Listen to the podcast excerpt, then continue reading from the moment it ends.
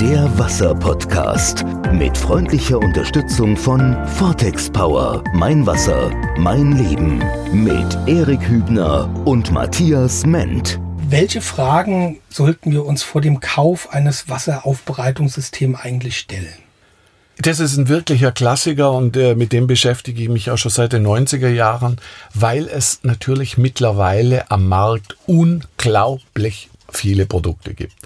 Und diese interessante Kombination ist eigentlich die, dass wir heute die gleichen Produkte teilweise mit verschiedenen Namen kaufen. Ja, ich hatte gerade heute Morgen ein Telefonat mit einem, der sich im Haus dafür interessiert, was einzubauen oder zu ersetzen. Der hat eine sogenannte Entsalzungsanlage, also der Kalk wird äh, aus dem Wasser genommen und durch Natriumchlorid ersetzt. Keine besonders clevere oder oder gesunde Geschichte. Das sind die Geschichten, hat man, da hat man so große Behälter mit Salz genau. im Ding. Genau. Ja. Da wird so Industriesalz ja. eingefüllt und dann gibt es so eine Kerze und da wird praktisch der Kalk gebunden und dafür gehen Natriumionen gehen ins Wasser. Und er möchte das jetzt ersetzen durch einen Impuls, elektromagnetischen Impuls, also das heißt, es werden wie Stoßwellen werden jetzt ins Wasser so gegeben. um Teil von genau, der Wasserleitung genau. gelegt. Ja. Was ihm dabei aber überhaupt nicht bewusst war, ist, dass er mit dieser Frequenz, die er aufs Wasser gibt, ja auch eine Information aufs Wasser gibt, ja. die unter Umständen überhaupt nicht harmonisiert ist mit unserem Körper. Das heißt, er macht da an Wasser was technisch. Das man, also manipuliert fast schon, ne? Ja, aber eben nicht naturkonform. Ja. Sondern das ist jetzt ein Wasser, das mag vielleicht gut sein für ein Dampfbügeleisen, für eine Autobatterie, für einen Boiler, aber in unserem menschlichen Organismus hat das eine Information drin, die nichts mit uns ja, zu tun hat. Du kriegst vielleicht auf einmal nach zwei Wochen Migräne oder whatever. Und ja, kein Mensch käme auf die Idee, dass genau. es mit dem zusammenhängt. Kein Mensch. Kein Arzt würde danach ja. fragen, ob da irgendwas Hast verändert du worden ist. Eine Wasserleitung verändert. Ne? Nee, ja. nee. So, das ist jetzt zum Beispiel einer der Kernproblematiken, die alle Wasseraufbereitungssysteme haben. Die sind in irgendetwas sehr gut. Das stellen sie natürlich ganz nach vorne. Beispiel Umkehrosmose. Umkehrosmose ist in der Lage, das Wasser zu 99,999 Prozent von allem zu befreien, was im Wasser an Materie drin ist. Also Mikroorganismen, Mineralien, organische und anorganische Verunreinigungen. Alles ist aus dem Wasser draußen. Ist so ein Wasser danach ein Trinkwasser? Fragezeichen. Kein Mensch würde das in Flaschen kaufen. Ja. Ich wollte gerade sagen, ich ja. Und das Spannende an der Geschichte ist, das Wasser hat einen pH-Wert von unter 6.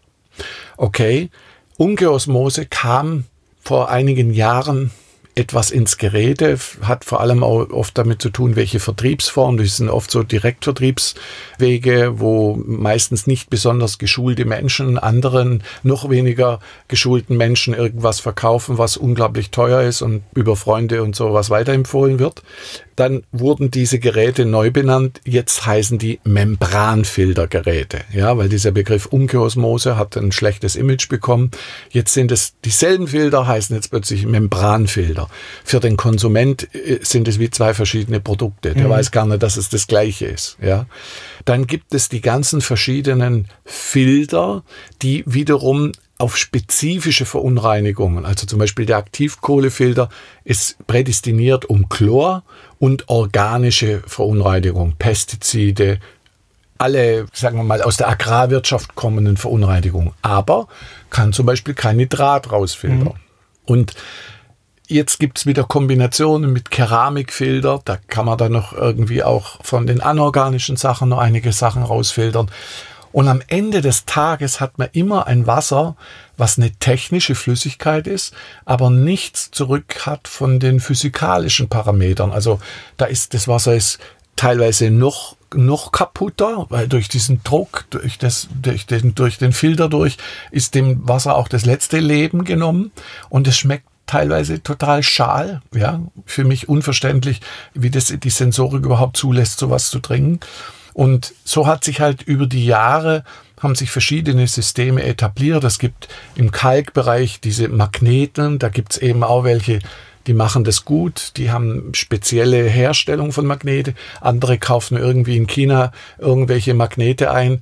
Der Mensch kann nicht unterscheiden, der, der Laie, welcher Magnet ist jetzt der richtige Magnet. Ja, es ist die ganze Belebung, also da unterscheiden wir immer von Vitalisierung, Energetisierung und Informierung, weil das Hauptproblem ist, wenn ich ein Wasser gefiltert habe, mag ich das vielleicht materiell gereinigt haben, aber in den Clustern sind die Informationen von den Stoffen, die im Wasser waren, immer noch mhm. als Frequenz verankert, weil auf unseren Körper reagieren die Frequenzen und nicht die Materie, also nicht ausschließlich. Anders wäre nicht erklärbar, wie Homöopathie funktioniert. Und ich weiß, viele hören vielleicht zu und sagen, ja, aber das funktioniert ja auch wirklich nicht. Ja, da muss man natürlich immer aufpassen, welchen Quellen man glaubt, ja. Es gibt natürlich eine große Industrie hinter unserer klassischen Medizin, die hätte schwer was dagegen, wenn ich mit einem Produkt wie Brennnessel oder, oder Löwenzahn oder wenn ich da so einfach was reparieren könnte in meinem Körper, wo seither ein Produkt, wo Löwenzahnextrakt oder Brennnessel oder Silberdistelextrakt teuer verkauft wird. Also und wenn ich dann noch in Homöopathie, wo ich dann bei Informations- und, und, und Schwingungsmedizin, Frequenzmedizin bin, da wird's dann halt für viele Leute so abstrakt, dass sie ausschalten. Aber Wasser als Energieträger hat man untersucht und hat in den Bildern, die von Kristallen gemacht wurden, eben Riesenunterschiede festgestellt, ob das Wasser vitalisiert, energetisiert ist oder informiert.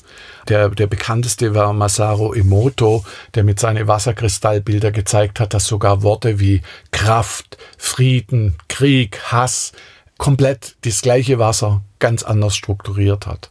Und das zeigt uns, dass man halt, wenn man äh, Wasser aufbereiten möchte, sich mal grundsätzlich die Frage stellen sollte, ist es zum Schutz meiner Spülmaschine, meines Brausekopfs, meiner Waschmaschine oder meinem Boiler, ja?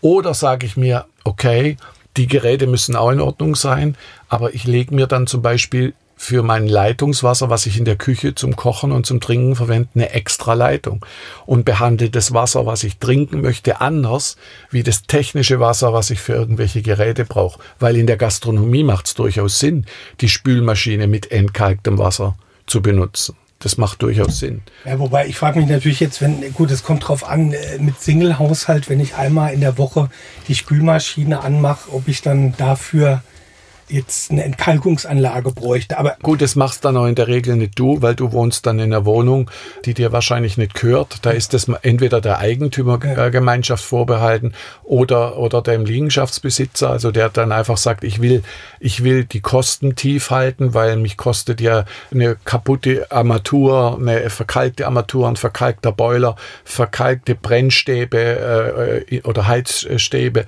die kosten mich Service, die kosten mich ja. Unterhalt ich will das Wasser einfach gleich von vornherein so haben, dass meine Geräte länger laufen. Was nicht unbedingt sein muss, wenn man auch andere Methoden kennt.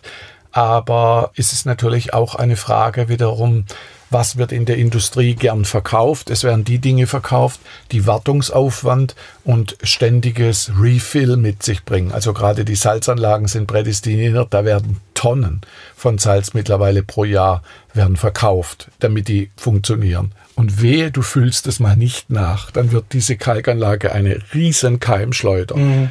Also, weil pH-Wert und alles dann immer stimmt. Also, wie gesagt, viele Wasseraufbereitungssysteme machen eigentlich eine Verschlimmbesserung. Also das, das, das wäre besser, sie hätten nichts gemacht. Lass uns mal Wirbeltechnik kontra Filtertechnik noch mal kurz vergleichen. Ja gut, das eine bezieht sich auf die Materie und das andere bezieht sich auf die Frequenz.